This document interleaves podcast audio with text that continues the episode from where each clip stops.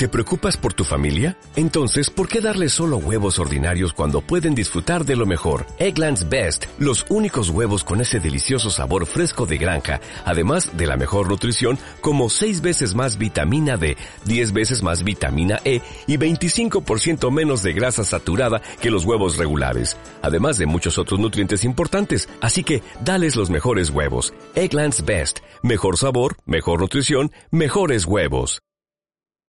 Bienvenidos a Esperanza Argentina, tu organización radial, saludable, independiente, educativa, motivadora. Desde el 2002, difundiendo la excelencia al rescate de valores y evidencias constructoras de paz, desde las ciencias, la cultura, el deporte y la espiritualidad, junto a expertos reconocidos por su trayectoria de grandeza integral a nivel nacional e internacional, con el propósito de compartir herramientas valiosas para tu bienestar y el bienestar integral de la humanidad.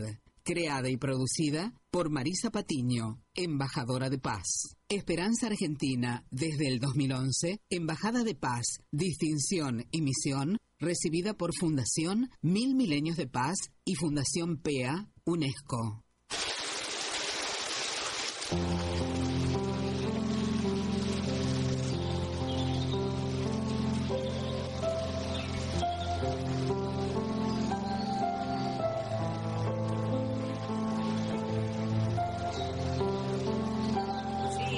Bienvenidos a Esperanza Argentina, Embajada de Paz, en donde cada instante estamos trabajando para que usted tenga herramientas valiosas para su bienestar, porque obviamente nos ocupamos de usted, que es tan importante, y agradecemos ¿eh? todas las comunicaciones a través de nuestra email info arroba esperanzaargentina.com.ar, medio por el cual trabajamos formalmente en todas las áreas y con todo el mundo. Así que agradecemos ¿eh? a todos que se comuniquen porque estamos atentos a sus necesidades y obviamente estamos escuchando una música que ya nos pone en tema que vamos a tratar sobre el medio ambiente. El 5 de junio es el Día Mundial del Medio Ambiente, cómo cuidamos este medio ambiente que tenemos que sostener, proteger y restaurar también, no solamente el medio ambiente físico y material, sino el mental. Ojalá así sea. Esa es nuestra misión como embajadores de paz. Eh, les habla como siempre Marisa Patiño, directora y productora de Esperanza Argentina, embajadora de paz al servicio suyo de la humanidad. ¿eh? Y desde el 2002, 2002, allá en donde hemos fundado esta organización radial, siempre tratamos de traer lo mejor porque usted se merece lo mejor, ¿eh? Y junto a los expertos en cada una de las áreas que tenemos, desde las ciencias, la cultura, la espiritualidad práctica, para que usted pueda tomar lo que más necesita, ¿sí? Y desde las fuentes, ¿sí? Por eso hacemos programas eh, o entrevistas educativas, motivacionales y sobre todo espontáneas, ¿sí? Al, obviamente al experto que por ahí da conferencias internacionales, es el director de los posgrados o también el que autores de los libros eh, científicos de consulta. En el día de hoy, como siempre, tenemos al experto en medio ambiente, en la tierra y la geología, al doctor Andrés Folguera del CONICET, presidente de la Sociedad Geológica Argentina. Un lujo que esté con nosotros y nos va a contar en este próximo Día del Medio Ambiente todas las actividades y sobre todo cómo podemos prevenir las consecuencias de este cambio climático, el mapa del cambio climático acá en la Argentina, ¿eh? cómo se iría modificando no solamente el tiempo, sino el clima, ¿eh? que hay una gran diferencia. Vamos al tema musical y agradecemos por supuesto a todos los oyentes que están aquí ahora escuchando en la 99.3 a nivel regional de Varadero y la región en Argentina. Gracias a todos los que ya escuchan y descargan nuestros audios educativos a través de nuestro canal de podcast Evox que, que tenemos en nuestra página oficial web www.esperanzaargentina.com.ar, donde tenemos todos los derechos reservados de todas las actividades y cuestiones que hacemos, por supuesto, y propuestas. Gracias también a todos los que están escuchando aquí ahora de 8 a 8 y 25 en el streaming de esta radio www.radioe99.com.ar y obviamente a la operadora técnica Carlita Fedulio, ¿eh? con las mejores de las ondas, siempre brillando para seguir nuestra hoja de ruta. Eh, escuche el tema que les traje, a ver si les gusta. porque tiene que ver mucho con el tema. Después del tema musical estamos con el doctor Andrés Folguera del CONICET. Argentina y su CEO, Marisa Patiño, certificadas desde el 2013 por ONU, Mujeres Latinoamérica y el Caribe, para campaña Únete, del secretario general Naciones Unidas para empoderar a la mujer niña. Esperanza Argentina y su CEO, Marisa Patiño, desde el 2015, miembro honorario institucional de Naciones Unidas de las Letras. Me crees ignorante y salvaje. Tú has ido por el mundo y viajado por doquier, mas no puedo entender si hay tanto por saber. Tendrías que aprender a escuchar. Escuchar.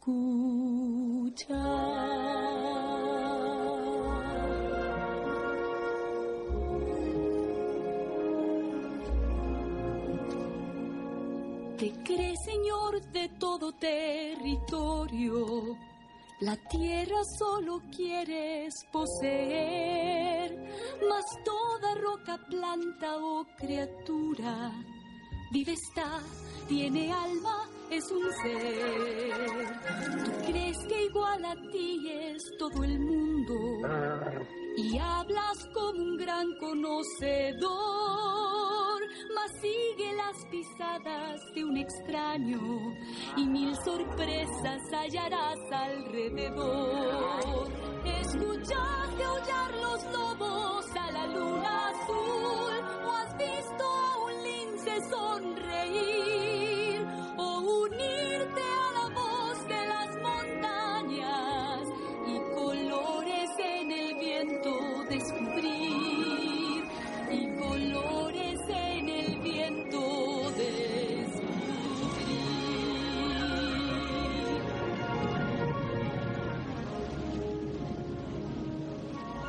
colores en el viento, descubrir. Por supuesto, y lo descubrimos al que está siempre descubriendo, investigando, para tener mejor calidad de vida que lleva la paz en acción desde la geología, desde el CONICET. Le doy la bienvenida, como siempre, a nuestro experto, el doctor Andrés Folguera. ¿Cómo le va, doctor Andrés Folguera? ¿Cómo están? buenos días. Bueno, gracias por estar siempre con nosotros y muchas veces ha estado desde el campo de acción, otras veces eh, desde el mismo laboratorio, ¿no es cierto?, de investigación. Le damos las gracias por la ciencia argentina en representación de todos los científicos argentinos, ¿eh? Bueno, buen día.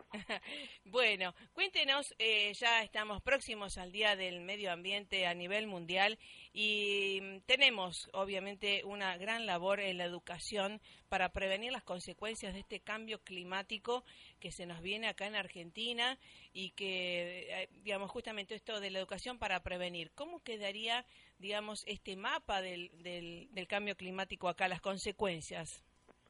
Del cambio climático. Sí. Bueno, el, el tema del cambio climático, digamos, no es eh, particularmente lo que yo me dedico, ¿no? Pero en lo que se en lo que se dice respecto al cambio climático, el, el cambio climático es una una realidad aparentemente, o sea, eh, hay cierto nivel de discusión, hay hay geólogos que piensan que la variabilidad climática tiene que ver con factores naturales, pero el, el, siempre me acuerdo un congreso de hace unos años en Noruega, un congreso internacional, donde simplemente yo me acerqué al, al gran simposio de cambio climático, donde estaban máximos especialistas del mundo discutiendo el tema, y lo que decía en ese momento que bueno, que había cierta incerteza acerca de determinar si el cambio climático era de origen eh, por la actividad del hombre o no, pero que el escenario era tan peligroso, en el caso que se desataran los cambios tal como se pronosticaban, que había que empezar acciones exactamente en ese momento. Entonces, después es difícil algunas cosas asignarlas o no al cambio climático. Por ejemplo, este verano fue la niña. Fue un verano muy lluvioso. Y bueno, eso evidentemente es algo más de índole natural, cíclico, eh, que tuvo que ver, que impactó con las inundaciones de principio de este año. O sea, eso es difícil saber si tiene una componente de cambio climático humano o simplemente es la variabilidad normal del, del clima. Del clima, que es a, largo plazo, ¿verdad? Y sí. Eh, y bueno, y entonces, desde el CONICET, ¿qué están investigando ustedes aquí ahora justamente para educarnos y prevenir eh, algunas cuestiones que tienen que ver con nuestra geología, nuestra geografía también en esta Argentina, doctor Folguera? Bueno, mire, justo el otro día, de casualidad, eh, yo estoy en una comisión que es una comisión de seguimiento de los doctorados de la Universidad de Buenos Aires y un, un joven expuso, eh, Agustín Quesada se llama, que es una persona que tuvo beca de CONICET y ahora tiene un cargo docente, expuso un tema que es interesante que tiene que ver con lo que estamos hablando. Él trabaja en el Delta del Paraná y está estudiando los fenómenos de... Eh, de, desmoronamiento de las paredes de los canales sobre los cuales se asientan viviendas, ¿no? Mm. O sea, tiene que ver con el desarrollo urbano. Exacto. Y esos desmoronamientos tienen que ver con efectos humanos y con efectos puramente climáticos. Los humanos tienen que ver con el tránsito de barcos y que generan oleaje y ese oleaje destruye las costas y los naturales tienen que ver con la sudestada, con los efectos mareales y están estudiando desde un ámbito académico cómo mitigar esos daños, cómo minimizarlos, cómo replantear planes de urbanización para las poblaciones. Pero bueno, es una persona, esto ya con usted ya lo hablamos, sí, es una persona aislada que está haciendo un doctorado. Sí, eh, qué bueno nombrarlo, mm. porque también, eh, y al igual que usted que está convocado y que da tantas conferencias y asesoramiento a todos los lugares, eh, digamos, que haya un nexo, ¿verdad? Un puente de asesoría a los que saben como usted, porque justamente podemos prevenir muchísimas cuestiones.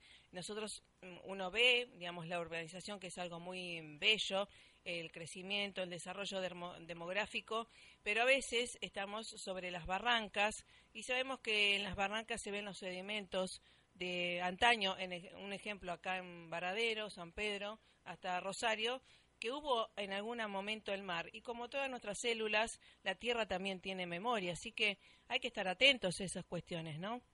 Bueno, yo lo, lo que creo es que hay una hay gente bien intencionada en este país, por supuesto. Obvio. y hay gente capaz que hace cosas bien hechas. Sí, claro. Pero en general hay un divorcio mm. entre eh, llamémoslo, las autoridades en, en, organismos que tienen decisión y que tienen recursos, que son los encargados de la planificación urbana, con aquellos que estudian estos fenómenos.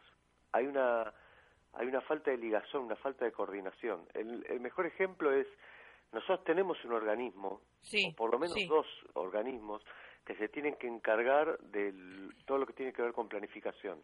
Uno es el eh, es el IMPRES, que es el Instituto Nacional de Previsión Sísmica, que está en San Juan, y el otro es el Servicio Geológico Nacional, que tiene sedes en todo el país.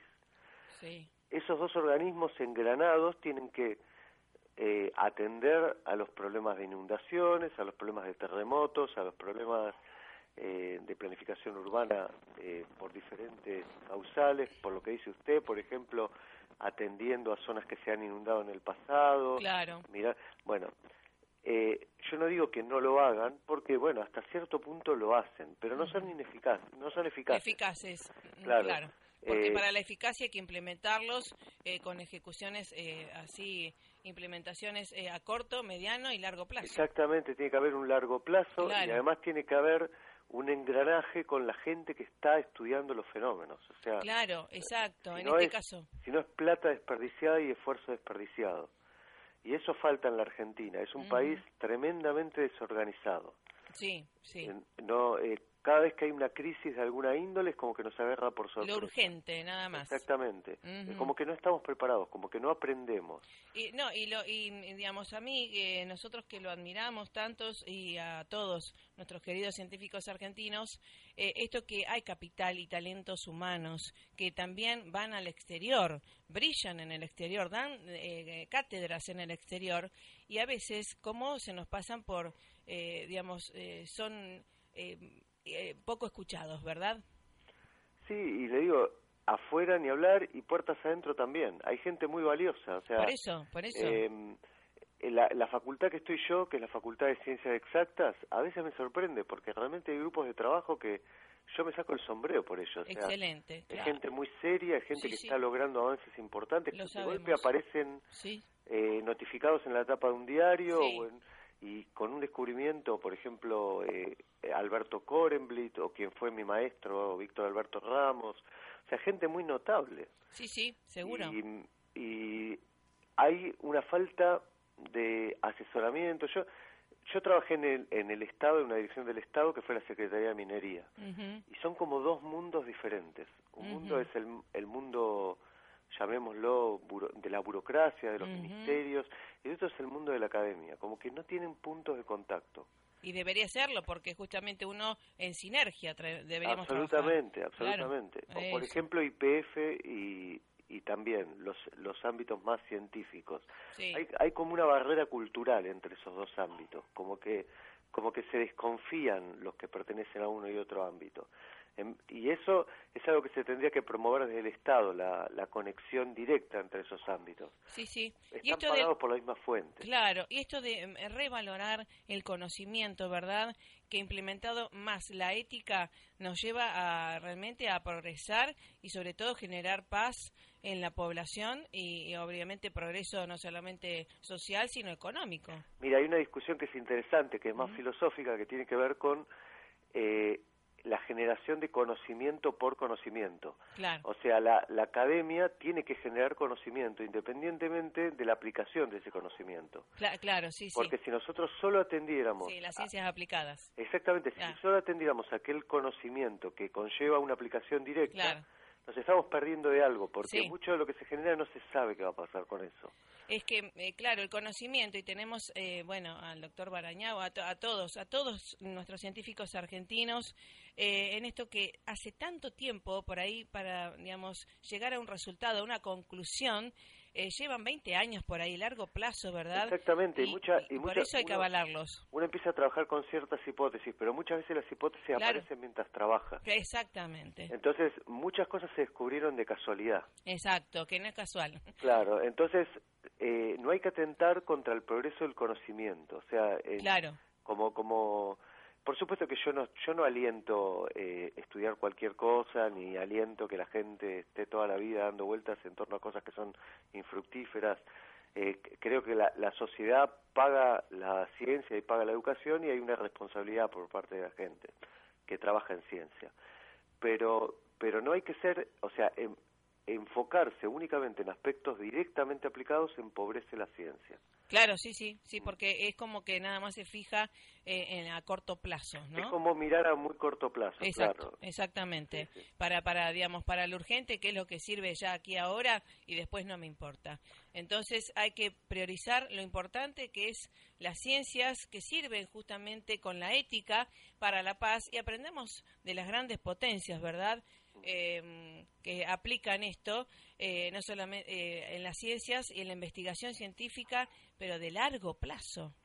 Sí, sí, de largo plazo. O ¿Mm? sea, realmente eh, hay países en los cuales uno casi se olvida de la política. O sea, yo estuve viviendo un año y medio en Estados Unidos. Uno se olvida de la política. La política aparece en las elecciones. Tal cual. Pero después, durante los tiempos de gestión, se gestiona. Sí, sí. una persona gana las elecciones tiene la obligación de gestionar el Estado. Y la gente no está enloquecida con problemas políticos, la gente vive y trabaja. Claro, sí, sí. No se politizan las cuestiones como acá lamentablemente se hace. Y acá parece que el país se refunda todo el tiempo. Entonces, eh, no, nos olvidamos que hay cosas que tienen que estar atrás de la política. Sí, sí, sí. Eh, basados en principios. Eso sería casi lo lógico y para nosotros lo natural. Así que bueno, y ahora para el medio ambiente, em, en esto del, del mapa, ¿cómo quedaría eh, nuestra Argentina con las consecuencias? Eh, regiones que están, digamos, eh, las sures, en la parte sur más húmedas. sabemos que en otros lugares hay mucha más humedad que la de costumbre, más o menos un mapa así general, ¿cómo sería? De nuestro territorio. de Argentina, sí, más o menos. Eh, o sea, en cuanto, en cuanto me imagino que está, eh, está haciendo referencia al tema del cambio climático. sí, sí, las, las, consecuencias, en verdad. Hay regiones que serían más inundables, hay regiones que serían más secas. Sí, eh, en, en, cuanto al, al, mapa de las inundaciones, yo diría que es un desastre el mm. tema de la planificación. Todas las planificaciones, todas las inundaciones del litoral del mes pasado y del otro mes, eh, los organismos, digamos, de planificación no dieron respuestas satisfactorias. Ajá. Eh, lo mismo con respecto a las llanuras bonaerenses, o sea, las inundaciones se van a seguir repitiendo con efectos catastróficos. Ah, guarda, vamos a repetir esto porque hay que no es para llevar miedo, sino justamente para estar atentos y eh, eh tener los cuidados eh, pertinentes. Y mire, la, el origen de las inundaciones puede estar en discusión, pero lo que mm, no está en, discusión es que hay que hacer cierto tipo de obras para mitigar las inundaciones. Sí. Y esas obras no se hacen. Sí, o sobre todo eh, trasladar a la gente, me parece un poco bueno, más... Bueno, mire, un eh. buen ejemplo. Eh, usted se acordará, creo que fue en el año 2011, hubo unas inundaciones en la provincia de Buenos Aires muy grandes, que afectaron la zona del río Luján, y algunos años anteriores había habido inundaciones en el mismo lugar. Las del 2011 tuvieron que ver con la falta de obras de infraestructura que estaban planificadas. ah. O sea que no importa el origen de la inundación, esas inundaciones se podrían haber minimizado. Eh, eh, ahí está, el efecto de las inundaciones. Sí, entonces, el, si usted me pregunta por el mapa de inundaciones, mm. y bueno, es el mismo que el que venimos viendo. Bien, ¿y de sequías? Y de sequías es más complejo porque eh, es más complejo el tema de las sequías. O sea, no, Argentina no, no tiene grandes problemas de ese tipo, hasta donde yo veo. Bien. O sea, Argentina tiene eh, peligros que son, eh, como dice usted, el tema de la es un problema basamental que no se atiende correctamente, que no está planificado y no hay obras de infraestructura. Exacto. Después hay problemas que tienen que ver con eh, sonación de terremotos. ¿Dónde va a haber terremotos? Mm, sí. Eso está medianamente atendido porque eh, el IMPRES, como le decía, hizo construir ya desde hace muchos años eh, poblaciones con viviendas antisísmicas en, en los lugares más sísmicos. Hay terremotos en algunos lugares del país, potencialidad de terremotos eh, en zonas que no tienen estándares antisísmicos. Eso sí es un problema. Por ejemplo, la zona del Río de la Plata no está exenta de terremotos. Sí y si hubiera un terremoto acá de cierta magnitud sería un desastre. Eh, exacto. Hay que estar muy atentos. La Argentina no invierte en este tipo, digamos, de fenómenos mm. que no son tan comunes. Exactamente. Y a veces no hace falta un terremoto de 8 grados, ¿verdad? Exactamente, con un terremoto de 5 grados en Buenos Aires es un desastre. Eh, claro, así que estar muy atentos a eso. Después lo vamos a seguir a esto. ¿Va a dar algunas conferencias ahora eh, cercanos, doctor Folguera? Tengo que viajar a Brasil, probablemente al Congreso de Brasil de Geología. Bien. Y después hay una primera reunión de tectónica sudamericana en Santiago de Chile en noviembre. Uy, que también voy a estar ahí. Excelente. ¿Y hay alguna eh, actividad en agosto? Vi por allá por la delegación. Hay, hay un montón de actividades todo el tiempo. hay, hay congresos en Córdoba, hay congresos de especialidad de, mineralogía. En algunas cosas participo indirectamente a través de tesistas doctorales eh, y en otras estoy. Buenísimo. voy a estar en dos reuniones en Sudamérica, básicamente. Buenísimo, lo vamos a ir siguiendo porque obviamente esto de Latinoamérica, por supuesto, y el mundo, y Argentina desde ya, nos interesa muchísimo, sobre todo para eh, justamente llevar tranquilidad a la gente, porque la educación creo que eh, nos tiene que educar para la paz y viniendo desde el laboratorio, desde el mismo conocimiento mismo, eh, estamos muy orgullosos que usted esté con nosotros. Bueno, y agradecidos, por supuesto. La educación libera, hay que defenderla. Tal cual, tal cual. ¿eh? Ojalá eh, implementemos esto para todo el mundo y valorando el conocimiento y el corazón con grandeza que usted tiene. Bueno, gracias. Bueno, hasta la próxima y el mejor de los éxitos para sus conferencias y todas sus investigaciones. Bueno, un abrazo. Hasta la próxima, ¿eh? todo lo mejor. Feliz día del medio ambiente. Chao, Gracias por colaborar. Eh, bueno, realmente un genio, un genio comprometido y que sabe decir lo que hay que decir. Hay que prevenir y para prevenir hay que educarse y para educarse hay que ir con el que sabe, el experto. Nosotros lo tenemos. Disfrútelo. Chau, chau, gracias.